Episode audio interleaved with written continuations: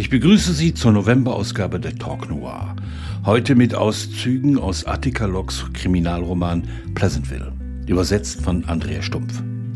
Zum ersten Mal in der 160-jährigen Geschichte Houstons hat ein schwarzer Kandidat Aussicht aufs Bürgermeisteramt. Auch wenn sein Vorsprung vor der Stichwahl schmilzt. Die Bevölkerung befürchtet wegen der hohen Verbrechensrate, sich nicht von der Ölkrise und dem wirtschaftlichen Niedergang erholen zu können. Zu schlecht steht ihre Stadt da. Bei Jay Porter, dem Rechtsanwalt, den wir aus Blackwater Rising kennen, ist eingebrochen worden. Allerdings liegen die Scherben auf der Veranda und nicht im Haus.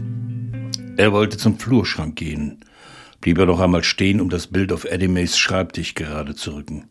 Es war ein Schnappschuss eines Mädchens mit Zöpfen, ihre erste Urenkelin, Angel. Die Butterscotch-Bonbons lagen über den ganzen Schreibtisch verstreut. Und Jay sammelte sie Stück für Stück ein. In dem Moment hörte er ein dumpfes Geräusch aus dem ersten Stock, wie von einem schweren Schritt, wie wenn ein Stiefelabsatz auf Holz trifft. Er sah zur Deckenverkleidung aus bronzefarbenen Blechfliesen auf und hätte schwören können, erneut etwas zu hören. Egal, was dort oben war, es brachte die Gaslampe an der Decke leicht zum Schwingen. Das Licht bewegte die Schatten und Jim merkte, dass er den Atem anhielt. Da musste noch jemand sein, dachte er. Er streckte die Hand nach dem Telefon aus, aber sein Kopf war blank. Selbst unter Folter hätte er sich nicht an die ersten zwei Ziffern von Rowleys Handy- oder Pager-Nummer erinnert. Ein Anruf bei der Polizei brachte nichts. Die Streifenpolizisten hatten fast 15 Minuten hierher gebraucht und so lange Genie durchhalten, wenn es mit demjenigen, der mit ihm in dem dunklen Haus war, zu einer Auseinandersetzung kam. Er entschied sich für den 38er. Er lag in der Schatulle, die er vorhin auf den Schreibtisch gestellt hatte. Er erinnerte sich nicht, wann er das letzte Mal eine Waffe berührt hatte. Aber der Revolver schien sich an ihn zu erinnern und wurde in seiner Hand schnell warm.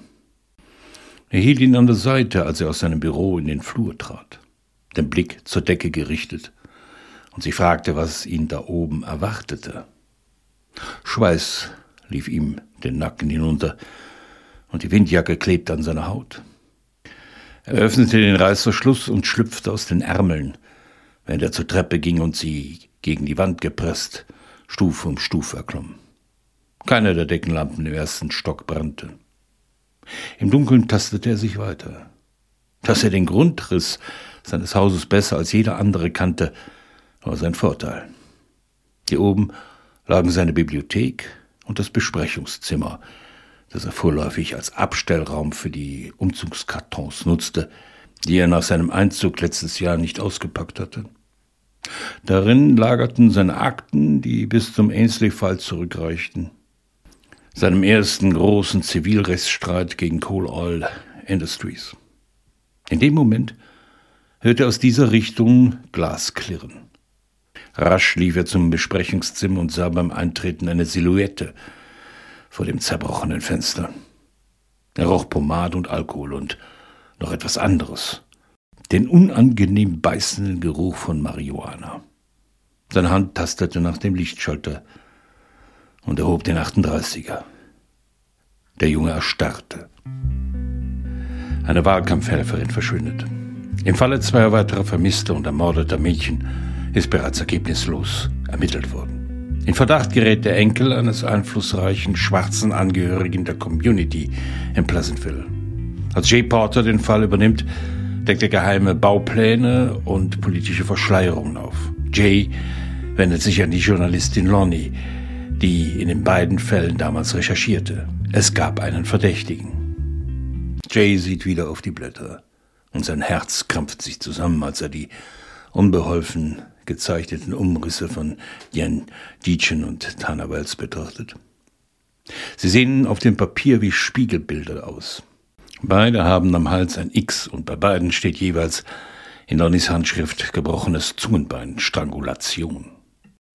An den Armen und Beinen sind weitere Anmerkungen. Wenige bis gar keine Blutergüsse, keine Abwehrverletzungen. Dazu ein Fragezeichen.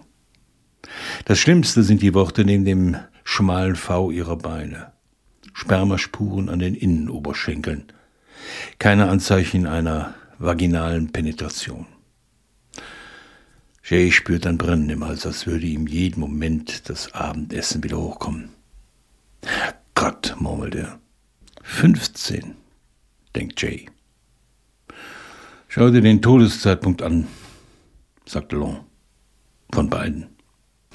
Laut Obduktionsbericht hatte Dean Dietchen noch acht Stunden vor dem Auffinden ihrer Leiche im Bachbett gelebt. Bei Wells waren es sogar nur fünf Stunden.